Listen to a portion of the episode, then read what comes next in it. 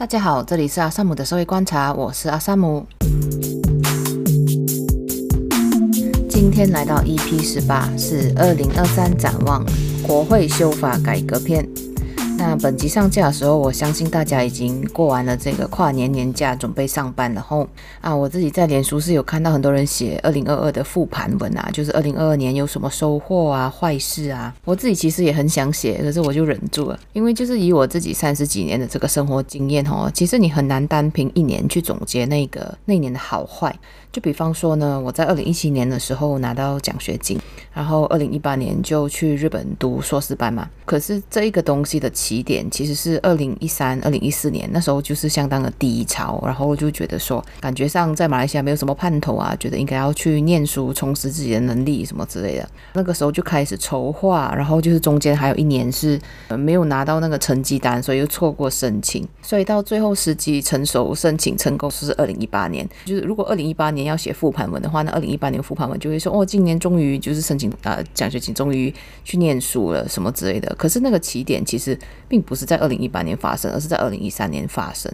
所以呢，就是那一次的经验以后，我都会在这个比较好的年，都会记得自己不好的年的那个时候的感觉，然后随时提醒自己说，就是哦，以前曾经很不好的时候是这样讲，然后就是好的时候也会比较珍惜，然后跟比较知道说不要太嚣张这样子。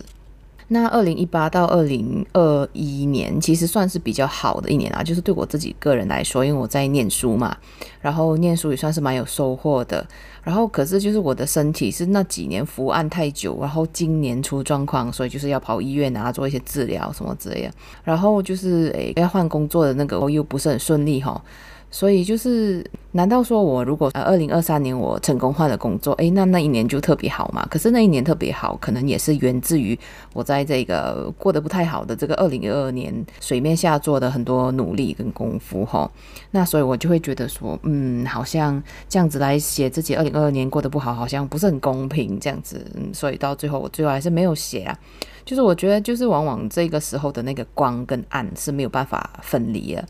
如果你只写就是二零二二年复盘哦，这个东西那个东西好像对我来说是没有什么意义啦。不过如果要一句话总结我的二零二二年，就是可能跟上集我讲的一样啊。Podcast 其实是发生在我这一年里面最好的事情了，嗯，然后就是因为有这个平台，所以我就可以把以前我学过的那些社会学理论啊、政治学理论啊，或者是看过的书啊，还有本地的状况结合起来谈吼，还有当然就是我以前当国会记者的一些经验啊。我那时候读社会学的时候，就一直在想说，想要在马来西亚做这个质性研究啊，就是 qualitative research，主要的那个方法是，呃，去蹲田野，就是你可能去现场观察，还有就是去做呃 in-depth interview，就是去做深度访谈这一种的。然后很多时候就是这样子的那个调查出来的时候，你会发现到说，诶，呃，其实有这个情况，然后跟你原本预想的其实是不一样的，或者是这个事情其实还可以这样看之类的，就是种种不同的角度啊。可是因为我自己是暂时是进不去听听，进不去智库研究之类的，嗯，因为呃，其实他们是很看重两个能力啊，第一个就是英文能力哦。就是呃，如果你就是你曾经在英语系国家留学，或者是你曾经在英文媒体工作，呃，然后就是有那那种所谓的就是 proven 的那个英文的写作能力的话，呃，要进去是比较容易啊，我我相信啦，嗯，然后就是第二个是 quantitative 能力啊，就是做这一个量化研究，就是其实是说真的，就是如果你会量化研究的话，就还是比别人有优势。所以我觉得这两个东西哈，如果有任何就是现在还在台湾念硕士班之类的朋友，如果能够的话，就尽量努力一下，就是投一个英文媒体。其实不一定说要投学术类的英文媒体，那可能就是对你来说可能门槛有点高。可是你可以把自己写的那种评论文章啊，可能投去给 Malay Mail Online 啊这些，就是一般媒体的那个英文评论版啊。如果你有办法投进去的话，那其实你就有一个 proven 说，哎，你其实可以写英文，然后你写的东西曾经有上过这个媒体，那可能就是。呃，对于建立你的那个 portfolio，建议你的履历是比较有利的这样子。呃，这些是给就是回来以后就是要重新打入马来西亚业界的人们的一个参考这样子。好，那以上是本周的开场杂谈哈，那，接下来就是直接进入正题啦，就是这个二零二三年展望，我所希望看到的国会修法改革。其实我自己是除了说看我想看的，还是会评估说哪一些是比较可能二零二三年里面落实啊，因为有一些修法，其实说真的，你要让它从完全起草开始到那个法案真正成型哈。其实是需要一个蛮长的时间的，我觉得应该差不多两年这样子是需要的。除非你很简单，就是可能只是改一两项啊，好像那个反跳槽法啊，它是改联邦宪法里面的一些小部分啊，那可能就是相对来说是比较容易，可以比较快做出来。可是如果你是要写一整个法案哦，其实那个真的是不容易诶，这真的是需要时间。而且需要就是可能反复来回修改这样子啊，所以就是大家可能在看说哦，可能西蒙政府他们希望落实这个落实那个啊，就还是要比较务实的去看待说，就是有没有办法在一年内落实，还是怎么很短时间内落实这样子啊。然后第一个呢，我是希望觉得它应该是会改进，而且应该可以成功的是叫做增加国会开会天数。就是之前那个佐哈利啊，就是这个新任的议长啊，他已经有讲说，哦，我已经有收到就是关于国会改革的许许多多的建议，我会去思考什么之类的啦。其中一个是增加国会天数哦。就为什么我会把这个东西摆在第一？然后我觉得它非常重要呢？是因为就是要清 backlog，就是其实哈，在这个 Ismail Sabri 他还是首相的时候，他就已经有讲过，我们有一百五十项修法，就是要修掉那些过时的法案啊，需要修订啊，与时并进的部分有一百五十项。大家不要忘记，就是我们上次开国会的时候，其实是开了一个礼拜，然后就提成财政预算案嘛。然后财政预算案提提成了之后，就解散国会了哦。然后哦，所以就变成说，这个财案前面的那一个礼拜啊，他所过的所有过了下议院，可是还没有过到上议院的这些法案啊，好像是要再重新再过一遍下议院诶。所以就是那一个礼拜好像白开一样，我也不知道他们是重新过一遍下议院，只是说，OK，我现在诶把这几项法案提成，所以我们现在下议院要接纳这一个上一次已经提成的这种简单的可以快快过去，还是真的是要从头开始辩论呢？我其实也不知道这个东西的那个法源是什么啊，就是是到底是根据哪一条，然后要求说一定要再过一次下议院啊？But then 就是你会觉得哦，就是那个一百五十项 backlog，再加上这几项就是已经过了，可是又要再重新再过，然后还有裁案呢，所以就是其实有非常非常多的东西是积在国会那边没有办法走啊，所以我觉得这个就是增加国会开会天数，其实是最简单、最快、最立竿见影可以做到的啦。那现在是已经公布说，就是二月份国会会诶召开啦，然后就是呃会谈财案这样子，好像是先召开一个礼拜，然后之后再进这个财案的部分。那希望说就是嗯，其他的 backlog 可能就是还是要等这一个裁案过后。然后才去进行诶，所以就是裁案通常都是会花到差不多三个礼拜这样子啊，可能他讨论完已经三月啊，然后这个周选要解散大概是六月嘛，那他应该不会就是又解散周选，然后又同时在开国会下院，因为很多人应该是不得空，就是好像那种政党领袖他们一定要去周选助选嘛，那所以就是可能可能难道三月到六月之间每天都要开会？如果这样讲的话，我相信国会记者一定晕倒，因为就是国会是一个。相当 heavy 的工作，就是很多时候会开到深夜，所以我是希望说它可以增加开会天数，然后不要再开到深夜哦，这只是对大家的那个身体健康啊都不是很好啊，因为你从早听那个法案听到晚，他不只是坐着，你不知道他什么时候表决哦，等表决，然后你每天这样子从早做到晚，从早做到晚啊，所以就会有一些人什么突然间就是什么心脏出问题，然后送院，怎么这样子啊？就大家不要再残害彼此的身体健康啊，赶快就是弄。一个比较 work-life balance 的国会来，把 work-life balance 这个是我自己讲，还不在他们的这个改革的这个范围内啊。把就是如果增加国会开会天数，可能就大家不用这样惨哦。我觉得是这样啊。不过呢，我是觉得还有另外一个建议是讲说，就是下午两点才开始开哦。我觉得这个是没有办法的咯。虽然我明白，就是大家早上是希望进去他的部门处理一些公务先，可是如果你下午两点才开吼，哇，你又要开到更迟，然后你要增加更多天数，我不知道三百六十五天够不够你啊？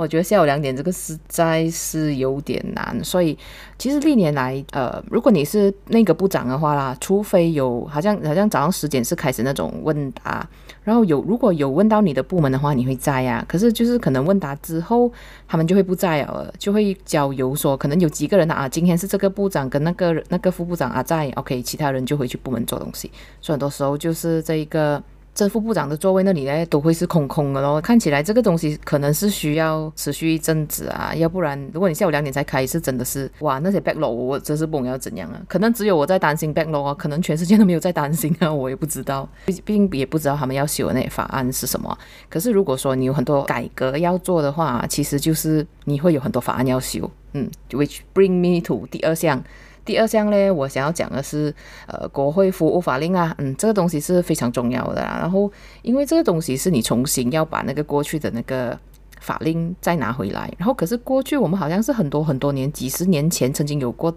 这样子的法令，然后现在没有了。所以呢，就变成说你要从头做一个法令出来这样子啊。然后这可能是一个很复杂的那个立法程序哦，就它不是讲说诶修一条这样子，修几条这样子，不是哦，它可能就是要重新一个完完整整的一个法案出来啊，啊，这样它就是可能需要两年或以上咯。所以就是相当的，我觉得会相当的吃时间啊啊！这个国会服务法令是什么呢？主要是要让这个国会有自己的独立性哦，就是包括说财务独立啦，就是可能有一笔钱是直接拨给国会，然后就由国会这里去给国会议员的拨款啊啊，可能就是选区拨款啊，给他们一些预算是可以让他们请助理啊，做这些政策相关的研究。因为啊，我自己是看那个台湾的网红叫瓜吉，他的那个政治开箱啊，他其实就是去选那个台北。市议员选上了以后，他其实就是有雇呃另外一个办公室的人是做这个政策研究，还有这个选民服务啦。所以就连一个市议员他都有这个政策研究 team 跟选民服务 team 这样哦。所以呃，我知道大部分政治人物还是会有选民服务 team 啦，可是政策研究 team 可能就未必咯啊。所以就是如果他有这个东西，可能以后他们就会有这个政策研究啦。嗯，这样。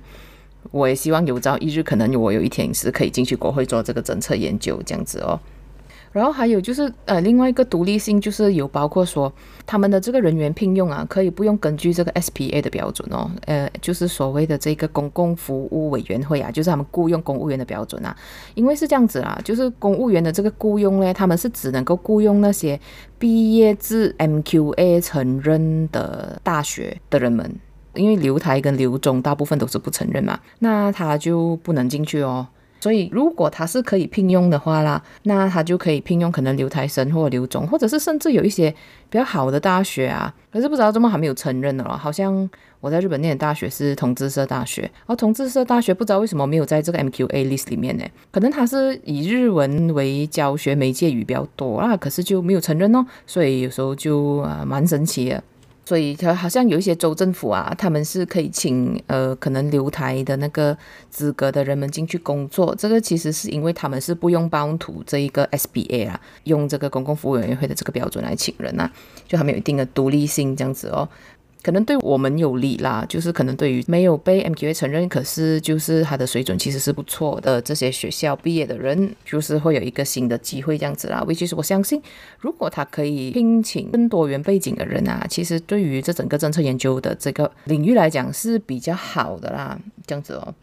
对，讲到这一个助理啊，就是这个助理费啊，我不知道大家有没有留意到，就是最近哎，这个又是台湾的例子啊，就是台湾的新闻，就是在这个前阵子他们选举的时候，就会爆出来说，哎，有人有涉及这个丑闻，是叫做诈领助理费。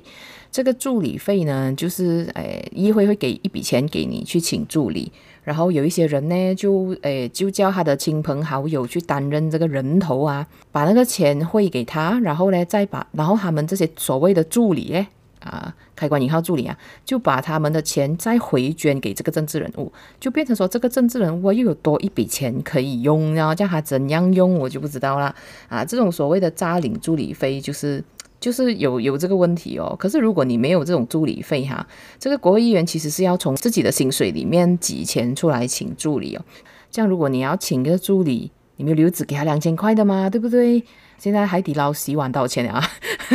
你不可能给一个价钱是比海底捞洗碗更低吧？对不对啊？所以就是你可能出个三千，然后其实服务中心就是还是会有很多这一种需要援助的这种案件啊，会找上这个国会议员办公室，然后很多时候他们是用这种自己的钱去给啊，然后这样剩下他们自己能够拿到的薪水啊，这样哦。所以就是我觉得这种就是有清楚的名目去规定说它是诶，这个东西是助理费啊，这个东西是薪水这样子啊，我是觉得说会是比较好的一个做法啊。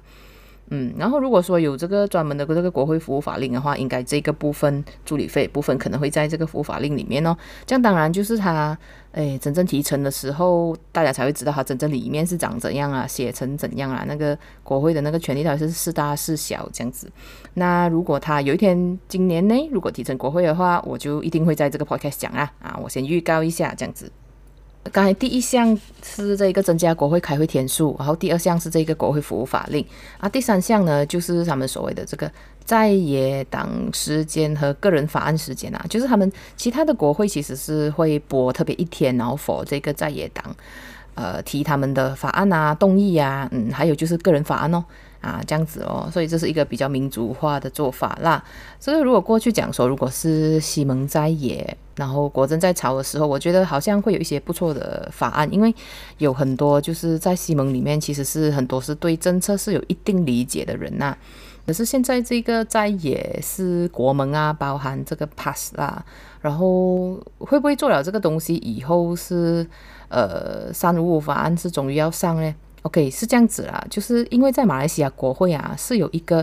以政府法案为优先这样子的一个一个规定，所以呢，就是很多时候啊，在野党的这个动议啊、个人法案啊，它是不见天日的咯。在野党的动议最近几年好像偶尔它还是会接纳啦，什么呃辩论这一个沙巴东岸鲁人案什么之类的，或者是什么。MH 那时候的事件的那个，我不确定是不是在野动议，就有一些在野动议，如果刚好符合这个政府的议程，他们会接纳，然后会辩论这个紧急动议啊，他就是必须够紧急啊。很多时候就议长讲哦，这东西不够紧急，然后就驳回哦。所以就是很多时候这种动议就是就不见天日哦。如果你特别放一天，就是五天里面放一天哦，我们国会开四天吧，actually 拜五是没有开啊。所以四天里面放一天做这个在野党的这个时间，跟这个个人法案的话，好像哦，好像又会挤压到第一项哦，就是那个增加国会开会天数。所以这个东西，我觉得可能他们会放在一个 back burner 啊，就不会真的这么快落实这个东西，因为可能也担心说，就是现在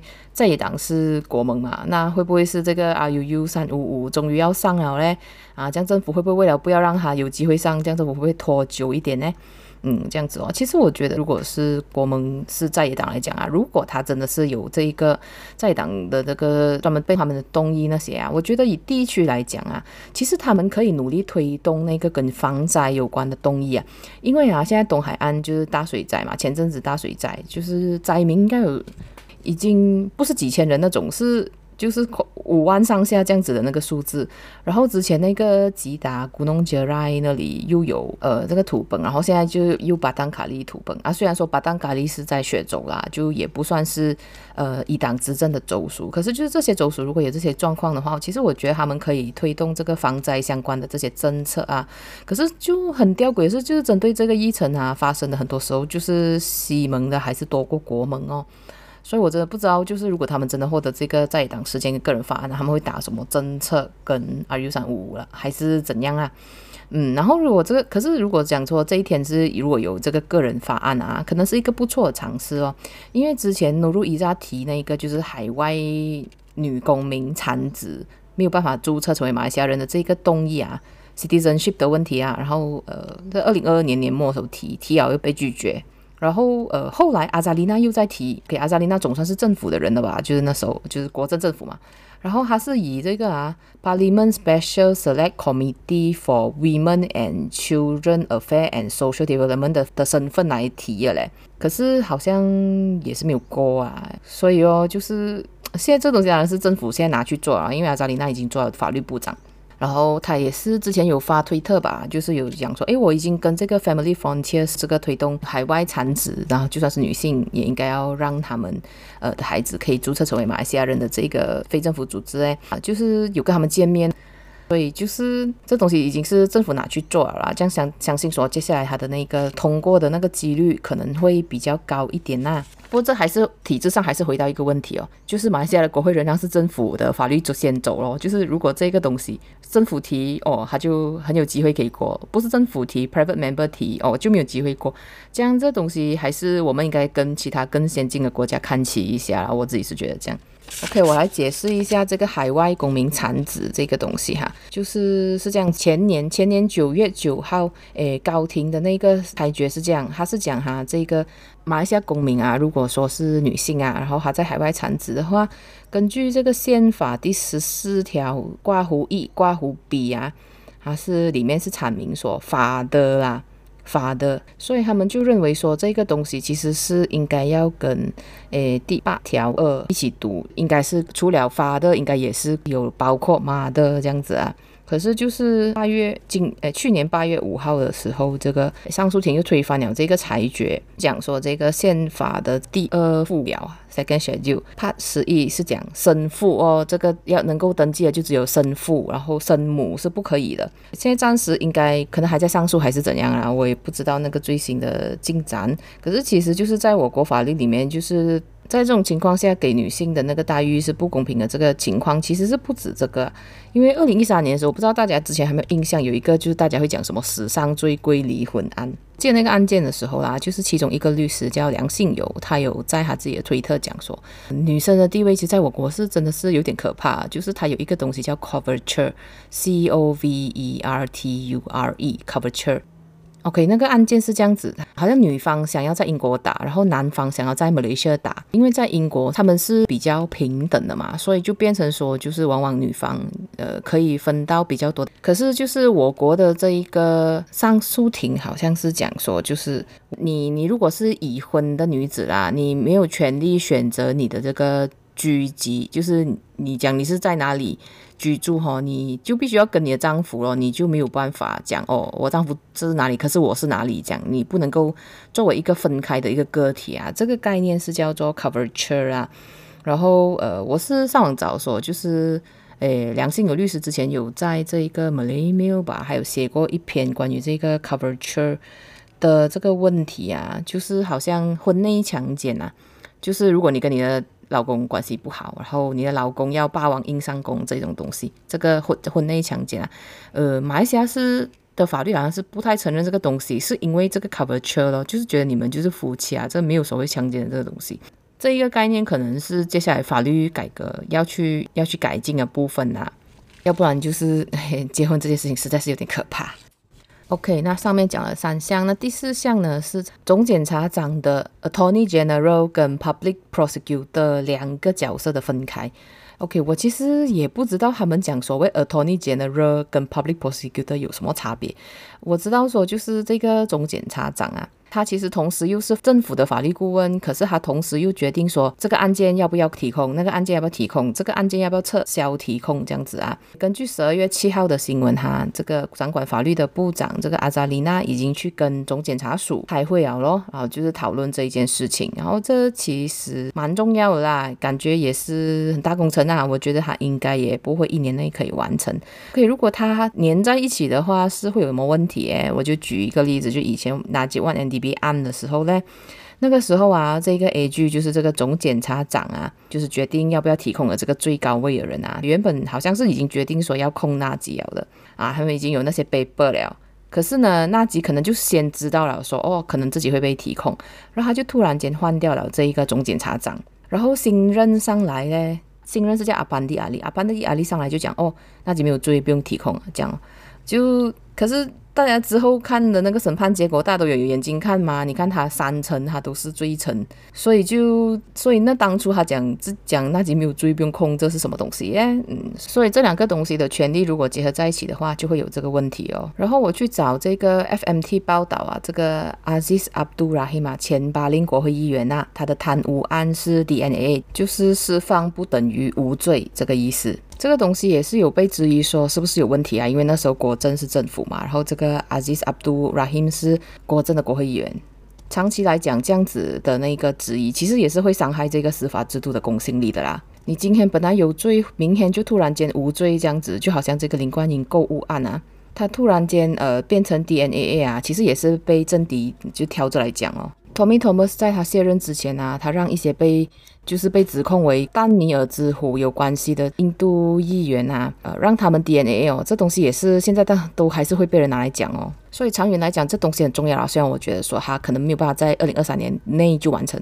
第五项呢，我觉得是更多国会委员会啦，这个可能就是在今年之内是可以达成的，是可以成立一些的。如果你 check 这一个国会 Parliament Committees，然后在 Wikipedia check 的话，它其实有已经很多委员会了啦。然后最有名的当然就是这个公账会哦，公账会一九五九年就成立了哦，几十年呢、啊。嗯，然后这个公账会主席就是黄家和咯，就是之前查这个迈莎加德啊，然后查这个滨海战斗舰这个 LCS 的这个问题啊，嗯，就常常有因为这样子上电视这样子。然后刚才讲的这个阿扎丽娜的这个 Special Committee for Women and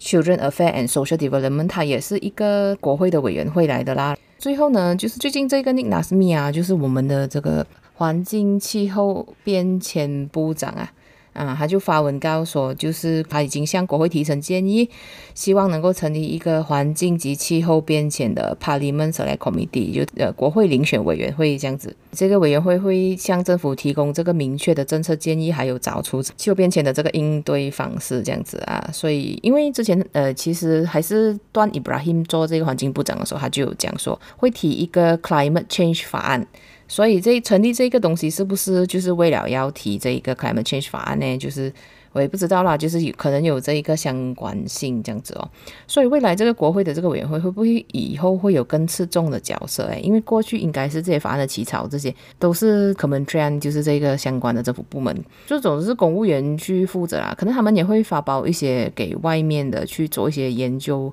啊，然后回来，然后他们再自己去去看，说，诶，这个 scenario 的话会怎样，那个 scenario 会怎样？